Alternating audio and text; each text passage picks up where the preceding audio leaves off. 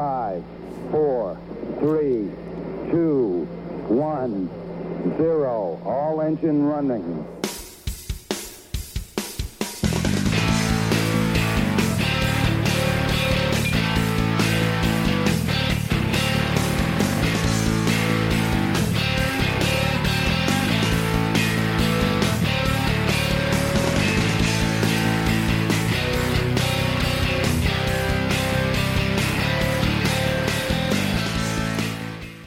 Bienvenidas a Actualidad y Empleo Ambiental. Estás en tu podcast donde hablamos de todo lo relacionado con el empleo en el sector ambiental y comentamos la actualidad que nos depara la política, la sociedad, la ciencia y en definitiva todo lo que tenga que ver con el medio ambiente.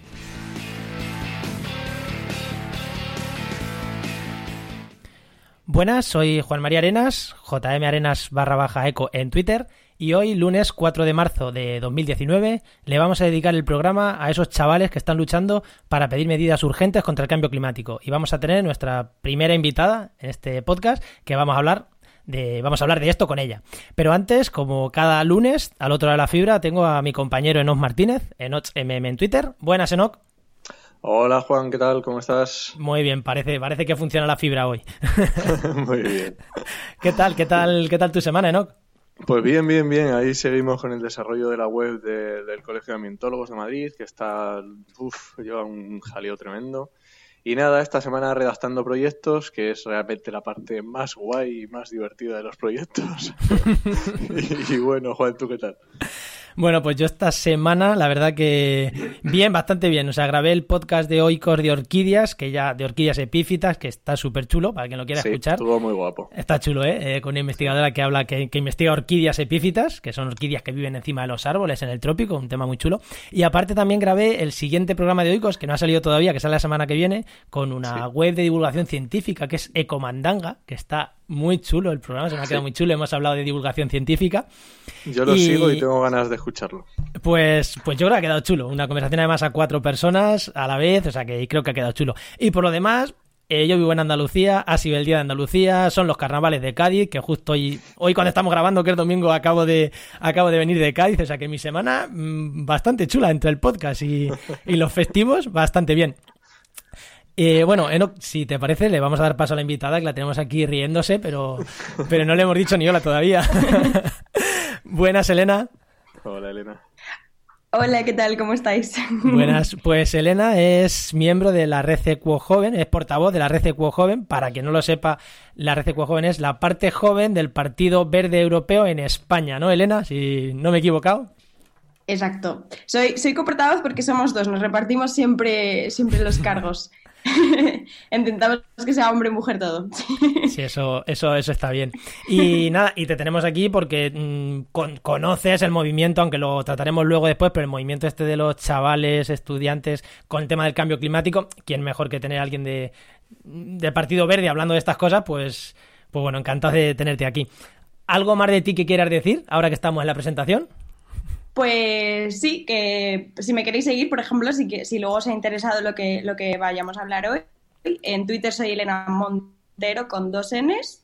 Y, y, nada, y que me sigáis, que también me voy a presentar a las listas europeas de ECO, al, parla al, Parlamento Europeo, así que yo lo dejo caer. bueno, luego al final del programa volvemos a hacer, ¿no? Pero bueno, a ver si, oye, a lo mejor estamos hablando con una futura eurodiputada, ojalá. Bueno, veremos.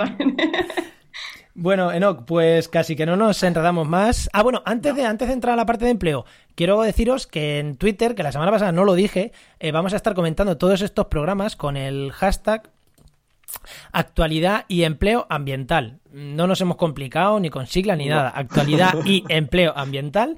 Quien quiera comentarnos en redes sociales lo que quiera sobre el programa y demás, aparte de, bueno, ya sabéis que en nuestro formulario de contacto podéis mandarnos lo que queráis, pero bueno, si queréis comentar el programa, pues, pues con ese hashtag vamos a intentar comentar el programa y recoger todo lo que en redes se haya dicho sobre él. En Twitter es fácil, en Facebook igual un poquito más difícil, pero bueno, quien quiera escribir, que lo intentaremos recoger todas las opiniones. Y vamos a dar paso, paso a empleo, que esta semana tenemos ráfagas para dar paso a cada. Vamos mejorando semana a semana. Vamos Así mejorando. que bueno, vamos a arrancar. Vamos a arrancar el empleo.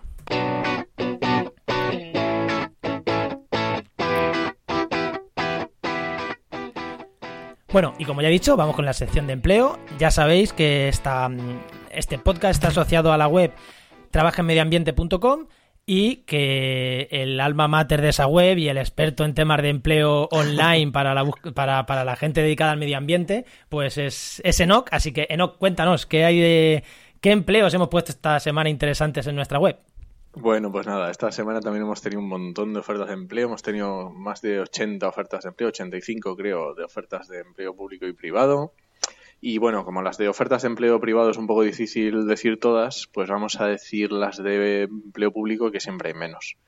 Entonces, muy interesante, tenemos una oferta de empleo público en Castilla-La Mancha que ha salido, entonces mm, tenerlo en cuenta para todos los biólogos, eh, ambientólogos, geólogos, bueno, hay bastantes titulaciones y también para agentes forestales. Bueno, hay bastantes titulaciones, ¿vale? Y luego tenemos alguna oferta así más pequeñita, por ejemplo, para en Murcia en investigación de áreas marinas o en Valencia el IAMA eh, una investigación predoctoral y varias en Barcelona. Bueno, echarles un vistazo y, vais a encontrar. Si hacéis en la, en la, en la parte de bolsa de trabajo en la web, tenéis unos clics para um, seleccionar empleo público y privado y ahí podéis y ahí podéis echarle un vistazo. dos detalles que quiero comentar. Eh, para eh, hemos dicho que mucha oferta para Castilla-La Mancha. Nuestro buscador solo va por provincias, así que buscar mm, cualquier provincia de Castilla-La Mancha y os saldrá. O sea que tampoco tampoco hay que preocuparse mucho por eso. ¿Y cuántas ofertas? Que no has dicho el número, que es que lo tenías aquí apuntado. 85, 85. Esta semana 85 nuevas ofertas de empleo, o sea que no, está mal, no está mal. Pues eh, más cosas de actualidad, casi que vamos a pasar a hablar, eh, porque de la web esta semana hemos hecho poco nuevo de que no hayamos comentado la semana pasada, aparte de ir actualizando las ofertas de empleo. Pero sí que hay una noticia que quiero, que dijimos de tratar aquí, porque está relacionada directamente con el empleo. Y bueno, nos parecía bien, no es actualidad ambiental, pero está relacionada con el empleo directamente. Eso es. Así que nos cuéntanos qué noticia es esta que, que puede ser interesante para la gente que esté buscando empleo. Pues es que el presidente de gobierno, Pedro Sánchez, esta, esta semana anunció una nueva oferta pública de empleo eh, bastante interesante, ¿vale? Entonces, es verdad que es un poco pronto, que todavía no hay detalles, pero mm, conviene estar alertas porque se hablaba de 30.000 plazas, más de 30.000 plazas en toda España. Entonces, bueno, mm, hay que andar al loro. En todos los sectores, ¿no? sí, sí, en todos Ojalá fueran 30.000 para medio ambiente, que, que no. No, no, no, eh, sería una pasada, claro. Nada, pues bueno, habrá que estar atento a ver, a ver, a ver qué le permiten hacer, porque acabando legislatura yo no sé realmente qué si es una medida realmente que los va a sacar o es electoralista o qué, pero bueno, mm, eh, lo ha dicho, veremos a ver. Efectivamente. Bueno, Elena, estás muy callada. No, no nos cuentas nada, no, no, no opinas que tú, ya que, ya que hemos Os iba a preguntar, de hecho. Pregúntanos, Os iba a preguntar, de hecho, que que, yo no había visto esa noticia que, eso, que no sabía en qué términos se va a hacer, con, con, porque ya se ha acabado la legislatura, ¿no? Prácticamente. Sí, no, bueno. Entonces no sabía. No, no, tampoco, nosotros tampoco, pero bueno, ha dicho, han dicho que un, un poco electoralista sí, sí, suena. Sí, suena, suena, pero bueno, veremos a ver. En, en, principio lo que han dicho es que van a intentar acelerar el Ministerio de Política Territorial y Función Pública, que se llama ahora, para acelerar el cierre de este, de este plan. Pero no sé yo, a ver en qué va a quedar. Bueno, veremos. o sea, que ya lo tenía pensado. Eh, sí, creo que sí. No, le había dado tiempo. Como tanta, como la, como la de cambio climático que dijimos la semana pasada, ¿no? Pues tienen el mismo estilo. Pues vamos a pasar, si quieres, Enoch, directamente ya a los oyentes, que hay una respuesta que responder. Así que nada, venga, ráfaga de oyentes y entramos.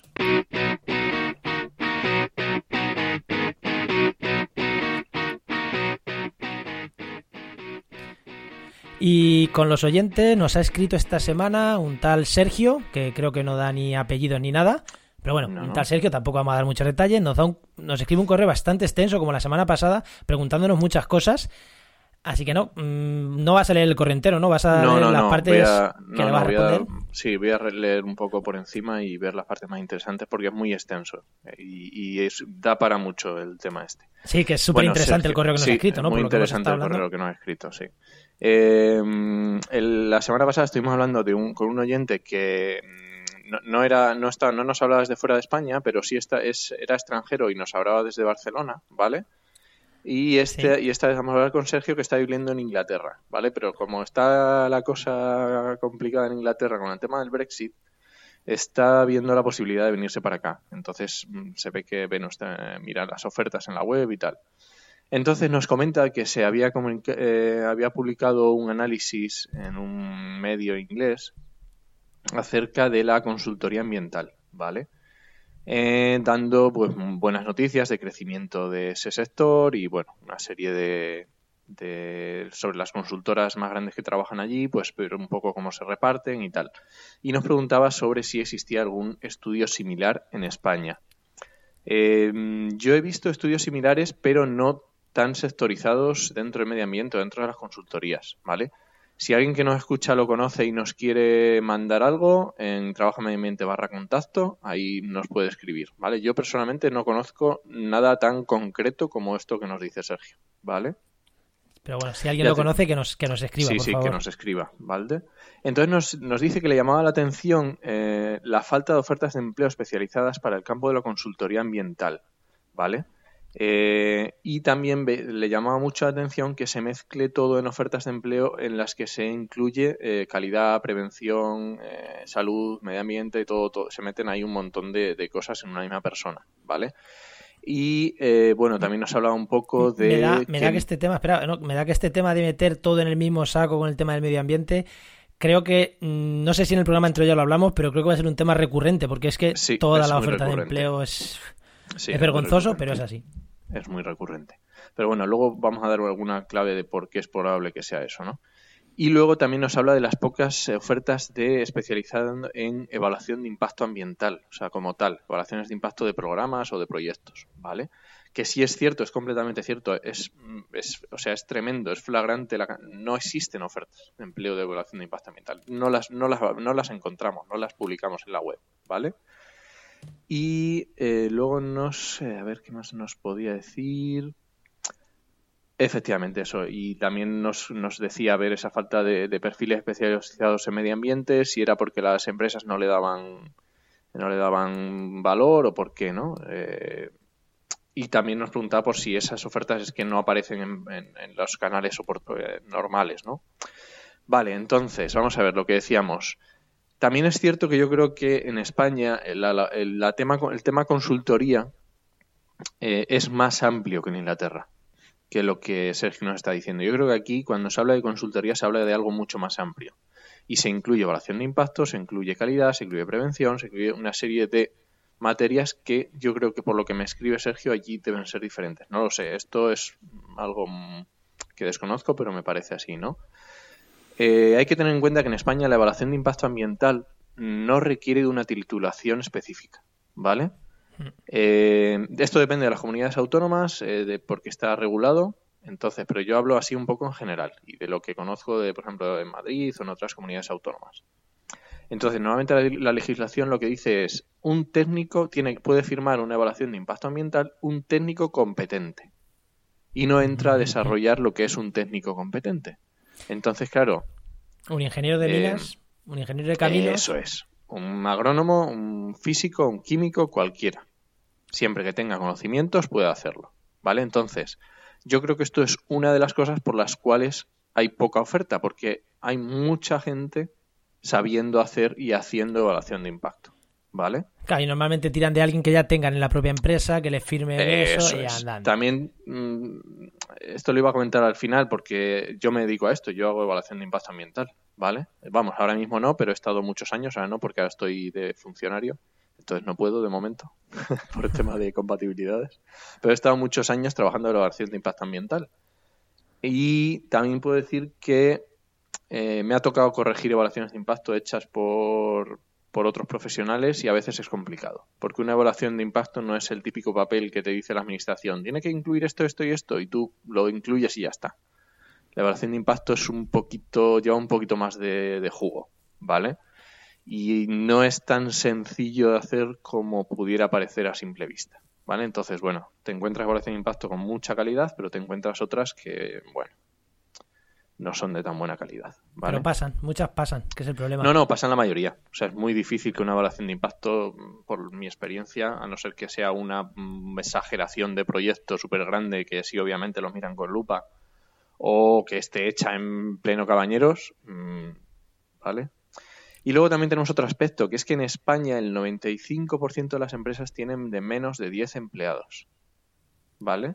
Tenemos 3 millones de, pymes en España. Esto significa que si tú necesitas en tu empresa una persona que se dedique a calidad, una persona que se dedique a prevención, una persona que se dedique a alimentación, si es que está dentro del sector, de salud, de medio ambiente, es imposible, ya te has llegado a la mitad de la plantilla. ¿Vale? Entonces, ¿qué ocurre? Que la mayoría de las, de las empresas por eso agrupan y, y piden un alguien. Lo mínimo es prevención y calidad. O prevención y medio ambiente, o calidad y medio ambiente. Eso es muy común. Pero incluso mm, hay algunas que te piden prevención, calidad, medio ambiente, protección de datos, alimentación. O sea, Superman hecho persona. Sí, es el cajón desastre. Yo creo que es uno de los problemas del medio ambiente, focalizando en el medio Sí. ambiente que es lo nuestro, es uno de los problemas que es meter el medio ambiente en el cajón desastre del resto de cosas. Que se tenga mejor, o sea, que haya una valoración mejor o peor sobre el medio ambiente, no lo sé. Ahí ya me- no me atrevo yo a decir sí o no, si eso es algo que efectivamente no lo sé, ¿vale? Ahí no me, no me atrevo. Pero que es una realidad que en España la mayoría son pymes y que les cuesta, les cuesta, pues, pues yo creo que también. Y ya te digo, la experiencia propia en evaluación de impacto ambiental, estoy seguro que hay grandes consultoras que se dedican a ello, pero yo, yo he estado trabajando como autónomo y trabajando para alguna consultora pequeñita y tampoco mm, teníamos tantas, tantos proyectos de evaluación de impacto, entonces yo creo que es que se diluyen, o hay mucha gente haciéndolos, o luego cada arquitecto los hace por su cuenta, o no, no, la verdad que si alguien lo sabe y nos quiere hacer algún comentario, vendría genial. Pues cortamos, ¿no? Eh, bueno, Sí, cortamos. Que, yo creo que he respondido. No sé si, claro, tú como eres periodista, Elena, no sé si algo de sobre este tema o te pilla. A ti es que te pilla, yo creo que muy lejos, ¿eh? Yo además lo único que ha sido como el arquitecto y digo, ay, mi mejor amiga es arquitecta. Igual le pregunto lo último que ha dicho de los... O sea, que yo de informes de impacto, yo sí que he, hecho, he trabajado en proyectos de cooperación, pero no hacíamos, o sea, los informes de impacto y medio ambiente, eso venían de, de terreno, así que ni idea. Bueno, Hombre, pues ya hemos dicho, ya dijimos en el anterior programa que la mayoría de las ofertas de empleo, entre el 70 y 80%, se van por el boca a boca y el, el- conoces a alguien. Entonces, eso también es un factor importante a tener en cuenta. lo, lo que tú acabas de decir, Elena, es como mm, necesitas, Sí. piensas en alguien que tiene esa formación y se lo dices. Es que, Efectivamente. y sobre todo las empresas pequeñas, es que yo ahora mismo, mm, Enoch, si tú y yo necesitamos personal, pues casi que no tenemos que poner una oferta en nuestra propia web. Es que, No. es que tenemos no gente de confianza de la que tirar. Entonces, Claro, es que es, Efectivamente. es que es así. Vale, pues vamos a ir pasando a actualidad, mm, pero antes voy a meter, vamos a meter un anuncio, autoanuncio, que tenemos un autoanuncio, y, y después pasamos a, pasamos a actualidad.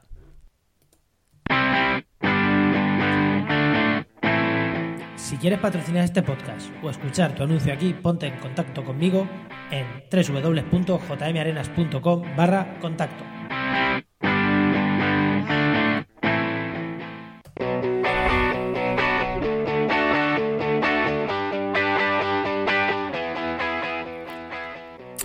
Bueno, y ahora vamos con, con la actualidad, con la actualidad del medio ambiente, con la actualidad ambiental. Y vamos a empezar, como ya hemos dicho, y que la tenemos aquí tragándose todo el programa, Elena. Así que, Elena, cuéntanos. Vamos a empezar con tu noticia. ¿eh? Vamos a empezar con tu noticia, que, que ya te hemos aburrido bastante, con lo que tú nos vienes a contar, que para mí me parece lo más importante de lo que vamos a hablar hoy. Eh, bueno, ¿qué son los movimientos estos estudiantiles que están pidiendo a los políticos que se impliquen en el cambio climático? Que benditos movimientos, ojalá que, que esto se extienda mucho, mucho. Cuéntanos. Pues sí, mira, esta, esta, esta iniciativa que, que, que, bueno, que ya llevaba una, como un mes en España, eh, unos, unos estudiantes en Girona ya llevaban, esta era su quinta semana de huelga.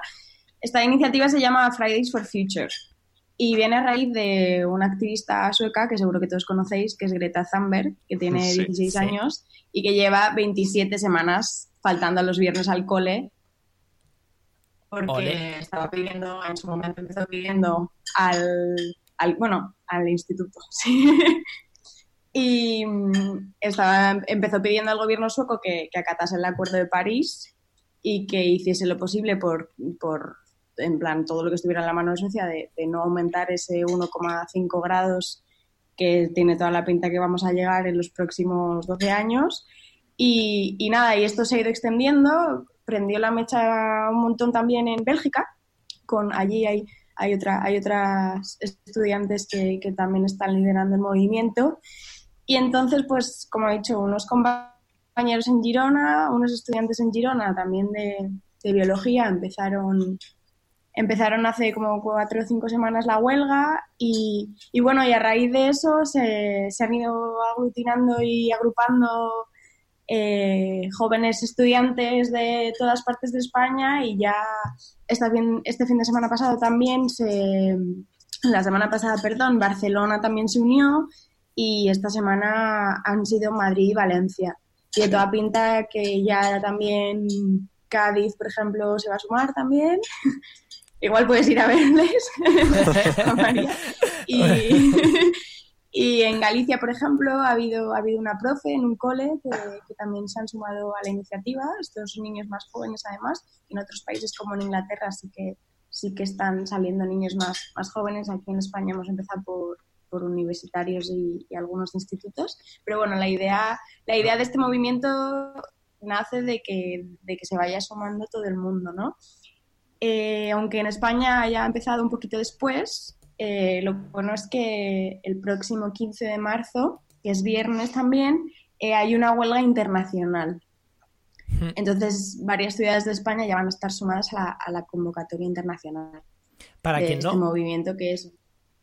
Un, un segundo, hace una puntualización. Yo supongo sí. que la mayoría de nuestros oyentes es que en mi maravilloso inglés haya entendido que y que conozca ah, Fridays que, que, lo que estamos diciendo son Significa el, el, viernes para el futuro. Viernes para el futuro. Sí, sí justo eh, pero bueno yo, yo, supongo que supongo que todo el mundo es que yo tampoco he caído en decirlo supongo que todo el mundo controla inglés y me ha entendido mi acento de, de inglés.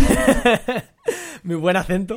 No. Eh, y lo bueno es que ya está empezando a salir por las noticias o sea que aunque sea un f, f, f, f ya se, se, se, sabrá de lo que estamos hablando. Y una cosa que me parece súper llamativa, bueno, en realidad esta, esta chica cogió fama, la, ya se me ha olvidado, Greta, Greta. Thunberg, cogió Greta. fama porque salió tanto en el, en el último COP, ¿no? en la última cumbre del clima, hablando, como en el Parlamento. Europeo hace muy poquito también ha hablado para pedir medidas. Uh -huh. y, y, me ha gustado mucho un detalle que ha dicho es Greta es una mujer y es pues una chica, una niña, uf, chica, y, y, ha dicho, se sumaron otras chicas en Bélgica. Eh, ¿Podemos estar es hablando del primer movimiento fuerte que arranca y que está liderado por mujeres? No que son pues... a la par o que se les da pie, porque es que por lo que... A ver, que seguro que, que no, o sea, seguro que, que, que tenéis los mismos problemas que en todos los movimientos, pero me da esa impresión.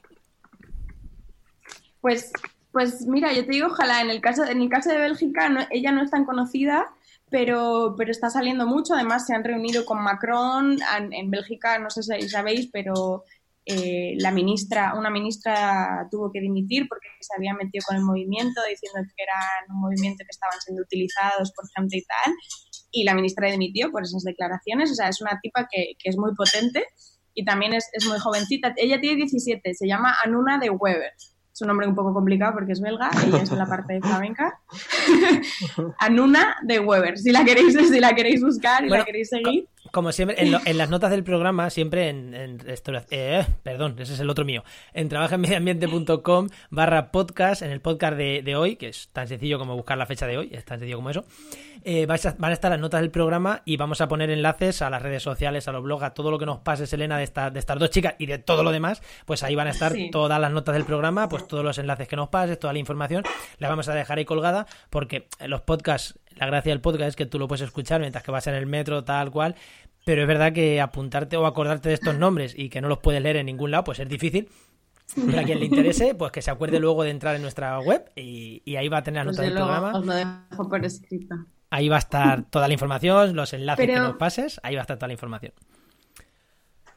Sí. Venga, y respecto más. a lo que me preguntabas de liderado, perdona, eh, el tema también es que aunque es un movimiento que están dando la cara más ellas, porque aparte Greta, por sus características personales, ella tiene síndrome de Asperger también, por eso la forma que se comunica es tan clara y tan tajante y es muy potente su mensaje.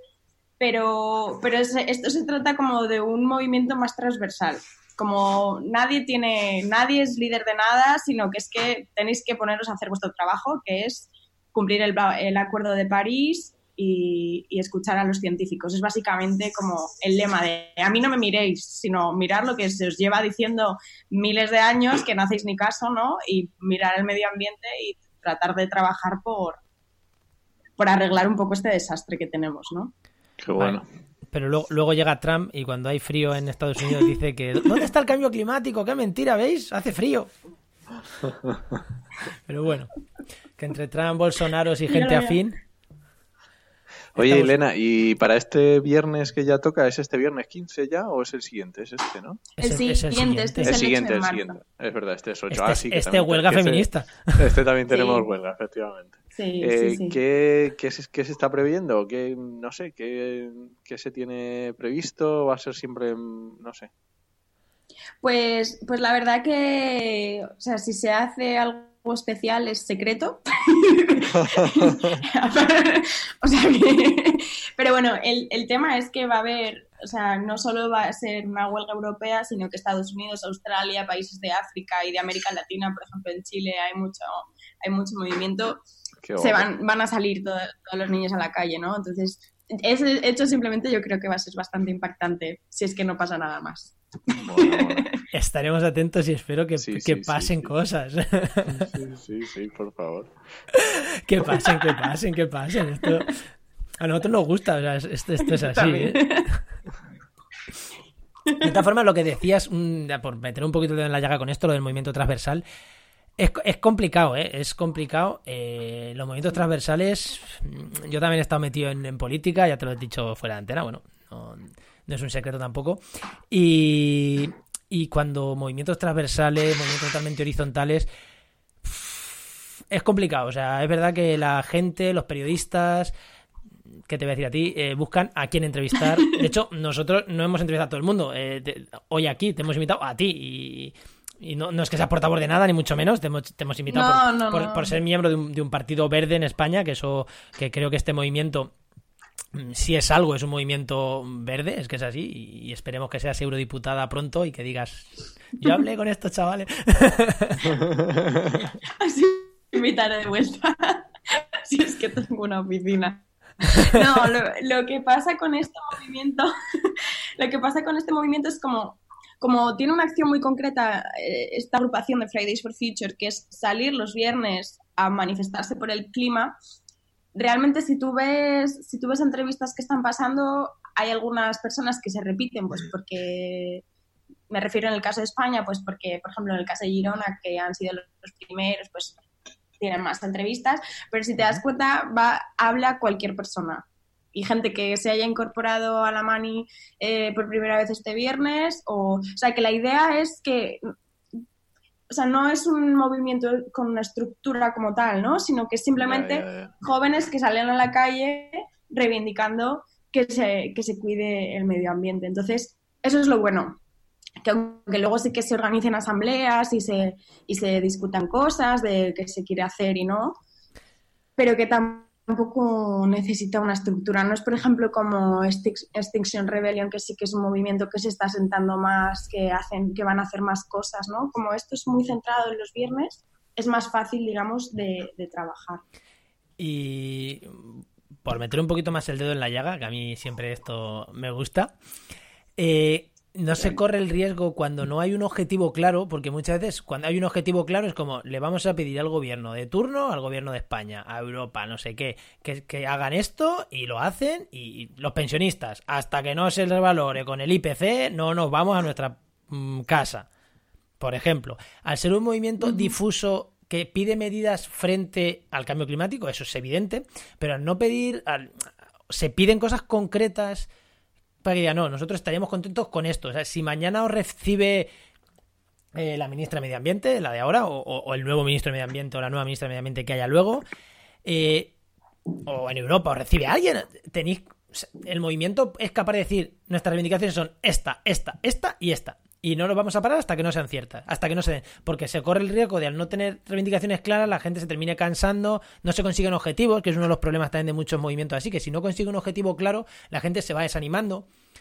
Eh, ¿Hay estos objetivos o simplemente es hacer, que, muchas veces el hacer ruido, el 15M no tenía un objetivo claro y, y, tambaleó la política nacional, aparecieron nuevos partidos tanto en la izquierda como en la derecha eh, y, no tenía un objetivo, y seguro que la gente del 15M que pueda estar escuchando esto me, me, fusilaría ahora mismo si yo que no tenía un objetivo claro. Pero es verdad que no tenía un objetivo claro que diga, no, estas son nuestras 10 reivindicaciones, no, no lo había. Sí, no había un manifiesto. Y, cambió, y cambió la política nacional. Pero vosotros, parece más complicado. ¿Vosotros mm, hay algún objetivos claros que cumplir o, simplemente hacer ruido, que muchas veces es muy necesario, simplemente? ¿eh? A ver, el, digamos, mira, hay una frase de Greta que es lo de igual, no tener manifiesto es casi más radical que lo que pueda yo poner en un, en un manifiesto, ¿no? El tema es que simplemente se pide a los gobiernos que sigan el Acuerdo de París y el último informe del IPCC, que es el panel intergubernamental para el cambio climático, que, esos son los informes de los científicos y ahí hay recomendaciones. O sea, ella es lo que dice, es, los gobiernos tienen que hacer esto. Luego ya, apañároslo, yo tengo 16 años, ¿yo qué voy a saber? ¿No? o sea, ese, es, el tema. vale, pues Pero también, también te digo que no, hay, no habiendo tenido más reivindicación que plantarse en la puerta del Parlamento, la han llevado, o sea, ha ido a la COP, ha ido al Parlamento Europeo, aunque haya tardado 20 semanas, ¿no? Pero. Joder, bueno. pero que al final esa acción tan, no sé, tan, digamos, que parece mínima, al final está teniendo un impacto global. O sea que por, ahí capaz que...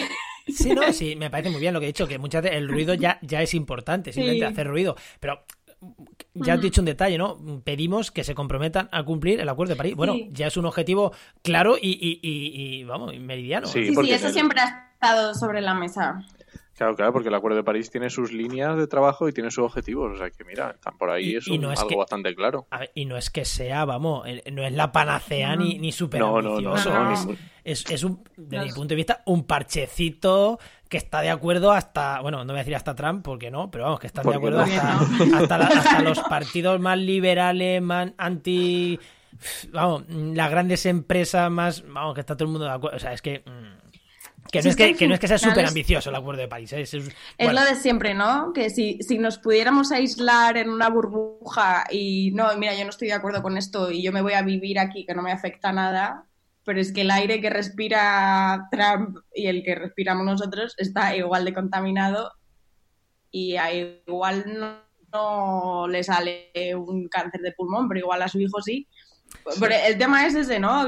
La concienciación de es que no estamos aisladitos, no te, no te puedes... no eres inmune a lo que le pasa al planeta. Totalmente de acuerdo, totalmente de acuerdo. A ver, Enoch, ¿puntualizabas algo? No, no, está bien, está bien, está perfecto.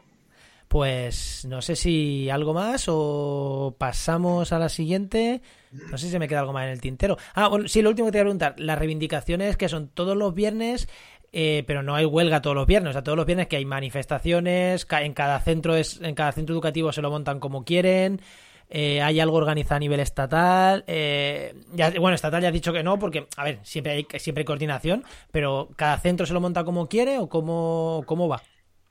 El tema, lo que está pasando es que cada ciudad se, está organizando, cada asamblea de cada ciudad decide, decide cuándo se manifiesta y dónde. El tema es salir a la calle y luego también hay profes que están empezando a ver cómo pueden traerlo a sus aulas. La idea es huelga todos los, todos los viernes. o sea, la idea es saltarse clase todos los viernes. En España eso hay un poquito de reticencia también por cómo somos la idiosincrasia nuestra, ¿no? pero en Bélgica se están saltando clase todos los viernes. Yo, yo eh, la, la, impresión que tengo yo de las huelgas estudiantiles, que yo siempre las he hecho, eh, muchas veces se hacen es como un día de no ir a clase. Entonces, no, la huelga estudiantil se hace con un piquete con un objetivo, sí. Sí, no, y con un objetivo y que, y que no es ay, hay huelga, me quedo estudiando el examen del lunes. Eh, entonces, claro. No, claro, o sea, yo soy hay huelga, hay que salir a la manifestación. Exacta- exactamente. o sea, Eso yo soy partidario, eh, si en Sí, España sí. no se puede hacer así, soy partidario de que se hagan solo manifestaciones. Es mi, es mi impresión. Porque... La idea es que se pueda, pero es que igual puedes hacer huelga dos horas, no tienes que saltar. Claro, sí, sí, sí, sí, Tienes eso- que ir a la manifestación. Esa es, esa es la, idea de el movimiento. que Mira, justo, justo ahora que estabais hablando, es que me he acordado de una noticia que se justo tiene- vamos a, vamos a poner una noticia justo eh, de, de esto que decía Elena del tema de la que la contaminación nos afecta a todos. Y es que justamente íbamos a poner mañana noticia de, en las redes de que en España la contaminación ambiental nos acorta la vida nueve meses. Según la OMS, la contaminación provoca más de 7 millones de muertes anuales. Y en España, el 35% de la población respira aire contaminado. Es que es brutal, creo o que en sea, que España es... son 6.000 muertes al año, creo. Es que es una burrada. Más de 6.000. Pues, es que es una burrada. Pues mira, noticia que no teníamos apuntada, ¿no? Eh, digo, No, ¿qué- no, no, de- esta es digo, que ¿de me qué vas- acordado ahora, sí. ¿De qué vas a hablar? ¿De qué vas a hablar? No, no, no es me que he me he acordado, me he acordado ahora. O sea, que esta la vamos a poner mañana en redes, pero que... Sí, sí, sí. Bueno, ot- otra noticia más que hemos comentado. ya, ya puestos, añádelo, añádela Sí, sí. a la nota del programa Sí, y la lo pongo ponemos la ya. nota del programa. Claro. Pues si quieres vamos a pasar a otra noticia que eh, volvemos a no hacerle caso a los científicos. Y bueno, Enoch, ¿la cuentas tú, la de la chunta, y después yo puntualizo? Venga, vale. Venga. Vale, el titular es muy interesante, es de Galicia Press, y dice, la Junta defiende el eucalipto ante la justicia alegando que ya no quedan bosques naturales. ¿Vale? Que se vaya a la mierda la, jun- la. Así, Entonces, tal cual. bueno, es una, es una noticia porque, bueno, un ayuntamiento, bueno, un lío de, de pleitos de arriba para abajo, ayuntamiento de Teo de en La Coruña y, bueno, y hubo un contencioso administrativo, pero bueno, el tema todo es por el tema de los, de los, de los eucaliptos y los bosques de eucaliptos en Galicia. Y entonces, bueno, resulta que ha habido ahí varios recursos y varias cosas, y en una de, la- de las alegaciones era eso lo que se decía, ¿no? Que, bueno, que qué más da si ya no hay bosques naturales y qué más da. Ay, madre mía. Eh, venga, voy a comentarla yo, que esta es que me, me gusta, ¿no? Y por eso la añadimos. A ver, eh, no hay bosques naturales. Bueno, es cierto, o sea, es cierto, en el Mediterráneo y no solo en el Mediterráneo. Hay estudios que dicen que las selvas tropicales tan prístinas, tan, tan maravillosas que vemos, que eso no la toca la mano del hombre. eh, yo cuando estaba estudiando el doctorado, una investigación de mi propio director de tesis y gente de mi departamento describieron que unas zonas en Atiquipa, creo que es Perú, no se recuperaban, eh, estaban haciendo de todo, el bosque se les había ido a la mierda y no lo podían recuperar. Y a base de mucho investigar, descubrieron que lo que pasaba ahí es que ese bosque lo habían sembrado los mayas. Entonces no había manera si no volvían las llamas que o los animales que se comían esas semillas que eran el ganado de los llamas, la- lo volvían a cagar, no, no germinaba ahí esa planta. Entonces, en un sitio hiper prístino que dices, bueno, es que aquí no ha pasado la mano del hombre nunca, pues allí estaban esos bosques por los mayas. Creo, creo, a ver, igual he dicho maya, igual he dicho Perú y es en Ecuador y es no sé qué vuelvo, pero creo era algo era algo así el estilo, ¿vale? Sí, sí, sí. Es que justo me acabo de acordar, no lo tenía apuntado y me acabo de acordar. Eh, entonces, vale, no es, partimos de que no existen los bosques prístinos y menos en el ecosistema mediterráneo. Eso lo tengo yo clarísimo. Y de hecho, que es un bosque prístino, ¿no? Eh, había antes, hace 10.000 años aquí había una, glaciación, una pseudoglaciación aquí en, en- en Europa, con lo cual, eh, bueno, vale, partimos de ahí. Hombre, pero y, el y más eucalipto... encima en el bosque mediterráneo, que son las de esas, que tú me dirás que tiene eso Bueno, pero bueno, aquí es verdad que he dicho Mediterráneo, esto ya es Atlántico, pero bueno, eh, sigue siendo cuenca mediterránea, ¿no? No es clima mediterráneo como tal, es cuenca mediterránea. Pero a ver, eh, el eucalipto, los va- yendo a servicios ecosistémicos, los servicios ecosistémicos que ofrece un, eh, un, e- un bosque, lo que podríamos considerar natural, de quejigor, de, de lo- los bosques que- que hay allí, los servicios ecosistémicos que ofrecen a la población son enormes. Los servicios ecosistémicos que ofrece un, e- un bosque eucalipto son nulos, o sea, prácticamente nulos. Lo único que dan es madera, madera para hacer papel, además, que es que no es que sea una madera de alta calidad. Entonces, partiendo de la base, ¿qué es necesario? ¿Hay que, hay que erradicar los eucaliptos mm, en sitios como Galicia? Pues yo creo que no. Allí es verdad que hay una cultura económica del eucalipto grande. Creo que no puedes arrancar todos los eucaliptos. Y de hecho, en, en- en el Oikos, en, mi podcast Oikos en el 15 hablamos justo de eucalipto. Además, hablamos de eucalipto con una persona que había hecho un estudio bastante interesante sobre los eucaliptos y sobre por qué no está considerada invasora. Que ahora entramos en detalle, ¿eh? que esto es interesante. Pero él también lo que decía, decía lo mismo que yo. O sea, que hay sitios donde, donde es que no se puede arrancar todo el eucalipto que hay. Porque, lo primero, porque hay una economía que vive de eso, pero igual que, que no, no es de, no puedes arrancar todos los olivos de Jaén. Al final son cultivos herbáceos, eh, que diga cultivos arbóreos, tanto el eucalipto como el olivar. Y eso hay que tenerlo claro. No es un monte, no es un bosque, es un cultivo. Efectivamente. Es un cultivo igual que el olivar en Jaén, bueno, en muchos sitios de España, pero en Jaén, por, por, por, o las o los naranjos en, en, en Valencia son Sí, o cultivos. las vides, o las vides en Exactamente, Castilla-La Mancha. Exactamente, es un cultivo, el eucalipto es un cultivo. Lo que no podemos es equiparar el cultivo con un monte, porque los servicios ecosistémicos de un cultivo son los que son, son los servicios que te ofrece el propio cultivo, nada más, entre comillas, siempre hay alguna cosilla más, pero poco más. Entonces, no mm, llamemos cada, o sea, llamemos a cada cosa por su nombre. Entonces, mm, vale, co- como no hay bosques naturales, pues arrasamos todo el bosque y tenemos cultivo monoespecífico en todos sitios. Pues no, evidentemente no. Y luego, eh, ¿por qué no está considerada invasora? Que esto lo voy a comentar porque es un detalle súper importante. Enlazando con lo del IPCC an- anterior, la noticia anterior, los científicos, hubo un panel de científicos españoles, 25 científicos independientes, que determinaron que el eucalipto debe de ser invasora. Mm, Además, en el, ya digo, en el Oikos 15, que en mi, en mi podcast Oikos, donde hablo de ecología, de restauración de ecosistemas, eh, damos los detalles de por qué es así. Además Vale, está muy pues- bien explicado, además. Eh, sí, Álvaro lo explica muy bien. Es un chaval que entrevisto y lo explica muy bien. Pero hay. El ministerio dice: Uy, no, es que es un in- informe sesgado para decir lo que vosotros queréis. 25 científicos independientes, provenientes de todos los campos. Pues el ministerio encarga un informe a un solo científico y ese científico dice que no es una especie invasora. Y ese científico, todas sus investigaciones están financiadas por una papelera que vive gracias a los eucaliptos. Entonces, eh, claro, dices, ¿le hacemos caso a los científicos? Sí, en este caso le están haciendo a un científico caso, pero me parece que hay un conflicto de intereses un poco grande. O sea, y, y el problema es lo mismo, hacerle caso a los científicos, lo que decía, lo que decía antes de Greta, mm, yo no entiendo, hacerle caso a los científicos, pues, eh, pues eh, sin entender mucho, Depende, ¿no? hacerle, no, no, hacerle caso a los 25 científicos independientes y no le hagas caso al científico con conflicto Ah, de no, intereses. Claro, pero bueno, por eso el eucalipto no está considerada especie invasora. No lo es. Por eso, porque este científico ¿Y por qué no me extraña? Entonces, es así, es así. Pero bueno, por suerte en algunos sitios, como en Doñana, en algunos sitios se está erradicando el eucalipto. Y además es una especie que compite mal. O sea, que es verdad que el eucalipto no es tan...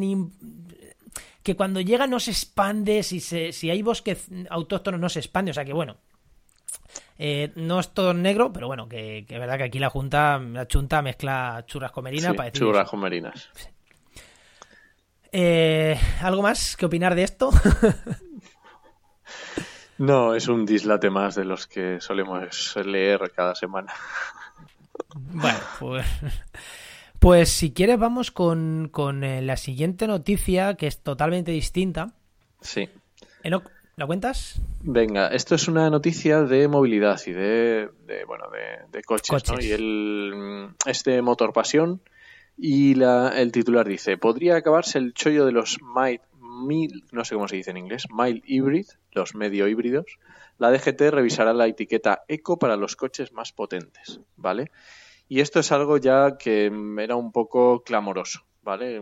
Clama al cielo porque digamos que el, el sistema de, mm, de distribución o de, de elegir qué tipo de etiquetas, ya sabéis, estas etiquetas nuevas que nos tenemos que poner en los coches, de, de que van A, B, C, 0, creo que son los, los cuatro casos. Y eco, y eco. Eso, y efectivamente. Ah, te falta la eco. Sí, y son un poco el, digamos que no están, los, los criterios que se siguen para, para asignarle estas etiquetas son un poco, mm, no sé cómo calificarlos, ¿vale? Pero teníamos ahora, estaba leyendo un caso ahora mismo de un- una persona que comentaba y decía, un Audi Q7, no sé si nos hacemos una idea de cómo es un Audi Q7 en la cabeza. Pues es un todo badén de estos, Sí, ¿no? Enorme. un- todo esto, sí, no sé cómo... Sí, lo, googlearlo, sí, sí. Es, es bastante enorme, ¿sabes? Es el típico sub de estos que no sabes si es un 4x4 o un, o un coche, pero bueno, es un pedazo de bicho, ¿vale? Yo solo sé que un Audi A4 ya es grande, un Q7 tiene que ser enorme. Enorme, ¿vale? eh, estaban diciendo, claro, una cosa es lo que del consumo que te ponen cuando tú entras en la página web y te dice consumo tal, ¿vale? Que se hace en unas, en unas características, en unos, en unos circuitos, en unos de una, de una forma determinada. Pero estaban hablando de un consumo real de 10 litros a los 100 kilómetros. Pues mi O sea, 205, mi 205, mi Claro, C3 claro, consume la mitad, es como... Claro, o sea que cualquier coche, aunque sea de, aunque sea diésel, aunque sea gasolina, porque es que este hablamos de un Q7 porque lleva medio estos mil hybrid son los que llevan un pequeño motor híbrido acoplado, pero que no es el que genera la, la potencia de la rueda, sino que simplemente está como para ayudar al otro motor, ¿vale? Es una forma de reducir el consumo de estos coches que son grandes o que tienen motorización muy alta. Entonces, claro, es lo que decimos, un coche, una cerilla, el típico mm, cochecito, un 205, una cosa de estas, un Corsa, estos coches chiquititos que no tienen motor, que son chiquinajos, consumen muchísimo menos, consumen la mitad. Entonces, ¿cómo es posible que un coche de estos vaya a tener una etiqueta? Eh, No solo que- consumen, emiten. Eso, eh, es que estoy eh, estaba haciendo la analogía consumo-emisiones, ¿vale? Y, y no, o sea, no tiene mucho sentido, la verdad. Entonces, a ver si es verdad que realmente esto se revisa y, y puede tener un poco más de lógica. Es que además, se- no se nos olvide, es que los coches eco, por ejemplo, en, en- en Madrid, que hay restricciones al tráfico, Eso los es. coches eco pueden entrar. O sea, y lo que no puede ser es que un- eh, una persona con un Q7 se pueda Pueda meter en el centro de Madrid y aparcar en el centro de Madrid y que, una- y que un currante con un cochecillo enano que no consume nada no puede entrar. Efectivamente. Pues eso, que no tenía mucho, no tenía mucho sentido todo el, el, el sistema de etiquetas que hay. Bueno, es que, eh, y esto, es que el tema de los eco, todo lo que pone eco, uf, yo lo miro con un miedo que dices, uff, además yo que... Todo lo que pone eco y lo que pone, o sea, tanto eco como natural, yo lo primero que hago es sospechar. Y después ya digo, vale, sí o vale, no. Pero lo primero que hago es sospechar, porque es que ya es un lavado de imágenes. eh. Lo bio, lo eco, lo natural, es que lo primero sospecha, y en este caso sospecha.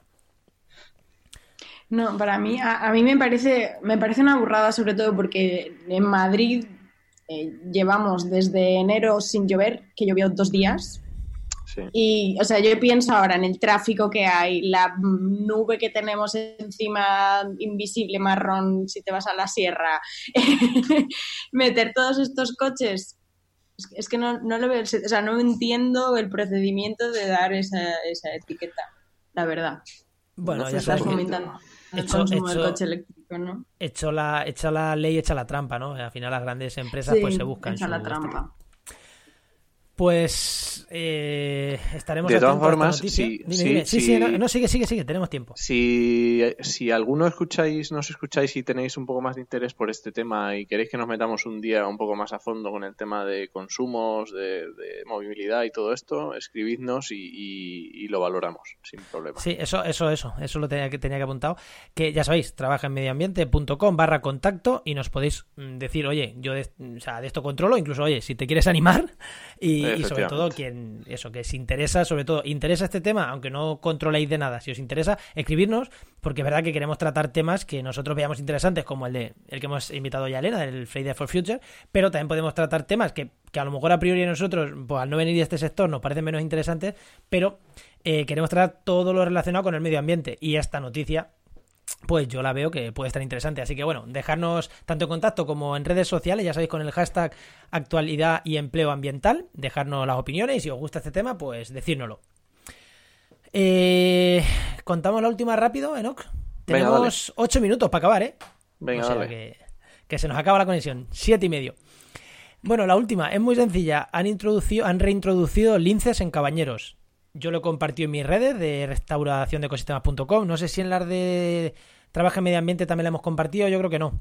No, yo creo que no. Bueno, la de restauración lo hemos compartido y, oh, qué guay. O sea, eh, de verdad, o sea, eh, leer la noticia, por favor. Han introducido una lince que la encontraron moribunda con 13 años en un cercao y lo han vendido como que han soltado, han reintroducido linces en cabañeros. O sea, en serio. Han o sea, le han dado una jubilación dorada a una pobre lince que se merece vivir en un sitio así, que sí, que me parece perfecto, que le den un espacio ahí, que, que ya de rebote te pueda traer otro lince que venga a cotillear. Vale, pues sí, es posible que alguien venga a cotillear, qué, qué lince está ahí, pero en Caballero de vez en cuando los linces entran y se sabe. Entonces, vender eso como que has soltado linces en Caballero, pues estamos en campaña, señores, y me parece otra noticia de otra noticia más de voy a lavarme la cara. ¡Ay, qué bien! Hemos metido linces en Caballero. Sí, Son tus supongo. 30.000 empleos. Otros, Sí. otros 30.000 empleos, sí, sí. Esto Paje necesitaba su foto y, y ya se la ha hecho, soltando un lince en Caballero. No sé, o sea, Sí, sinceramente, me parece...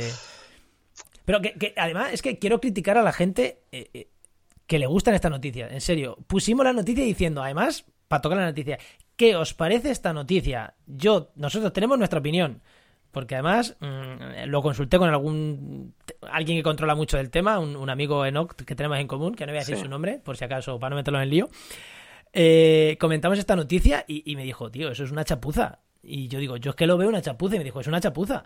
Lo pusimos en redes diciendo, ¿qué opináis de esto? Y la peña dándole al me encanta y compartiendo la noticia. Sí, o sea, sí, de verdad, eh, que te pueden gustar mucho los animalitos y te puede gustar mucho el lince como a mí me gusta, pero un poquito de visión crítica. Y si te están preguntando qué opináis de esto, si fuera bueno, directamente diríamos, vaya noticia más cojonuda. No sé. Entonces, Yo creo que esta, esta es la típica noticia que viene muy bien para, ¿sabes? A veces para mm, cuando sigues a mucha gente en las redes, para saber quién sabe realmente de lo que está hablando y quién no. Exactamente. Esta es la típica ¿Quién noticia se lee que... solo el titular y no pincha? Eh, efectivamente. ¿Quién lee el nada. título? Eso es. es. ¿Quién se eso está es. leyendo? Eh, Pero eso es- pasa a todo el mundo. Pe- periodismo, periodista, la Que vas periodista. así con el dedo rápido. claro, por eso lo de los clickbaits y los los sí. eh, los titulares así para picar. Sí, yo, yo he dado algún Porque si no. He dado alguna charla, eh, bueno, he recibido eh, charlas de comunicación científica y he dado alguna ya y alguna más que estoy preparando, espero que salgan pronto, porque me, me encanta ese tema.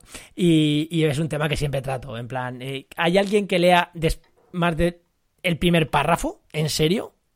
sí, Y de hecho, es cuando complicado. escribimos en divulgación, en temas de, de- de ciencia, de naturaleza, además, eh, lo parte importante al principio, y tú, la periodista, lo sabes. O sea, lo que va en el párrafo 5 no lo lee ni Dios. Ni Dios. Efectivamente. Es así. y eso lo No, no, cuento, no. y eso yo lo cuento, es eso, le digo, alguna charla que haya de comunicación científica, lo cuento, en plan, lo que queráis contar, contarlo al principio, y después enrollaros todo lo que queráis, pero lo importante va en el título. O sea, Sí, tu sí. paper puede ser muy interesante, pero no se lo van a leer en serio. Pues este es un claro ejemplo de eso, y por eso lo quería comentar. Vale, eh, si no hay nada más, cerramos. El programa se nos va a quedar largo, pero creo que creo que está interesante, ¿no? Yo creo que sí. ¿Y a ti, Elena, te, te hemos aburrido mucho? No, yo, yo he aprendido un montón. De Pues verdad. nada. ¿eh? Porque así cuando vaya en verano a Galicia puedo hablar más del eucalipto. Pues nada, pues te invito a que escuches el, te, escu- te invito, te invito a que escuches el podcast en la nota del programa de estar y te lo voy a mandar para que lo escuches porque está, vale, está muy mándamelo, interesante. mándamelo. Y aparte hablamos de cotorras, nos metemos con los animalistas, cosas va a estar divertido, va a estar divertido. Dale, sí. Venga, pues Elena, que te vamos despidiendo y vamos ya cerrando el programa. Eh, como ya has dicho las redes sociales al principio, bueno, recuérdala, es arroba Elena Montero con dos Ns. Con dos Ns, sí. Vale, pero bueno, ella en la nota del programa. En Twitter. en Twitter, eso, ahí, ahí estás. Y, y cualquier enlace más que nos quieras pasar, tu blog o cualquier cosa más, lo vamos a poner aquí en la nota del programa. Así que nada, un abrazo y encantado de Pues haberte tenido por muchísimas aquí. gracias. Muchísimas Ah. gracias por haberme invitado. Nada, muchas Gracias. gracias a ti, Elena. Gracias a ti. Y nada, vamos a ir cerrando. Recuerda que, que puedes escucharnos en Evox, en Spreaker, en Spotify, en Google Podcast, en iTunes no, porque iTunes mm, es así, iTunes Podcast es así y no nos da acceso ni a nosotros ni al mundo en general. Los podcasts que se hacen desde el último mes no se puede hacer a ellos. Ah, iTunes es así.